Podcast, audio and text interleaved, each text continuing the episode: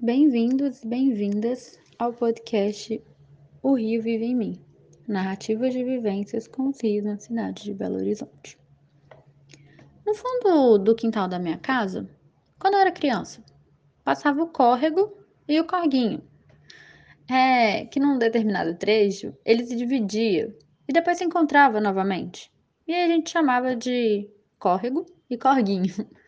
É, eu me lembro que a água era bem limpa, cristalina, e a gente usava para molhar a horta que a gente tinha no fundo do quintal. Era um palco das brincadeiras também. A gente aprendeu a nadar ali, a pegar peixinho e a pegar girino também. Ou melhor, Maria Sapuda, como a gente chamava. Aquele lugar fez parte da minha infância. Ah, tem uma história legal.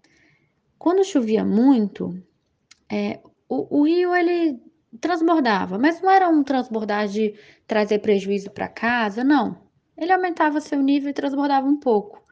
E essas chuvas faziam com que os vários pés de goiaba balançassem e as goiabas caíam. E a gente costumava chamar da enchente das goiabas, porque com a chuva aquele tanto de goiaba ia, ia descendo. E então a gente falava que era a enchente das goiabas. Essa é uma história que eu me lembro.